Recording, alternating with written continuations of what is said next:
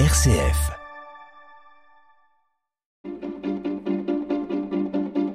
L'agenda des régions, les idées sorties des radios RCF. Et au programme aujourd'hui, la Haute-Savoie et le département de l'Aude.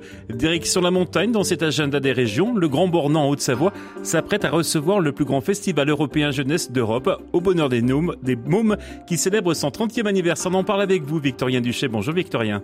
Et oui, bonjour Bruno, 30 ans et toutes ses dents du 21 au 26 août, Alain Benzoni, Benzo pour les intimes, le fondateur du festival promet du lourd. Celui qui a fait venir le théâtre de rue dans une station de ski a vu son bébé grandir. Au bonheur des mômes a atteint sa pleine maturité. 600 représentations au grand beau de la danse, de la musique, du cirque, du théâtre, des marionnettes et même des animations autour des livres.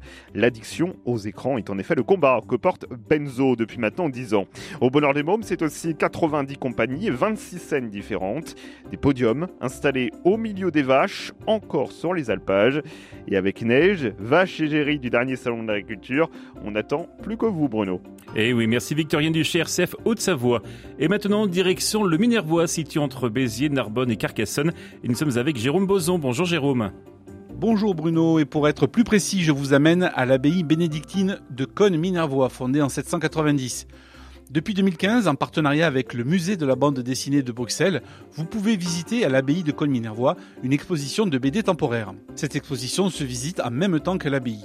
Cet été à l'honneur l'album Les Ignorants d'Étienne Davodo. Dans ce véritable reportage dessiné, l'auteur inscrit son récit dans une initiation croisée entre son métier et celui de Richard Leroy, un vigneron indépendant spécialisé en agriculture biologique et biodynamique.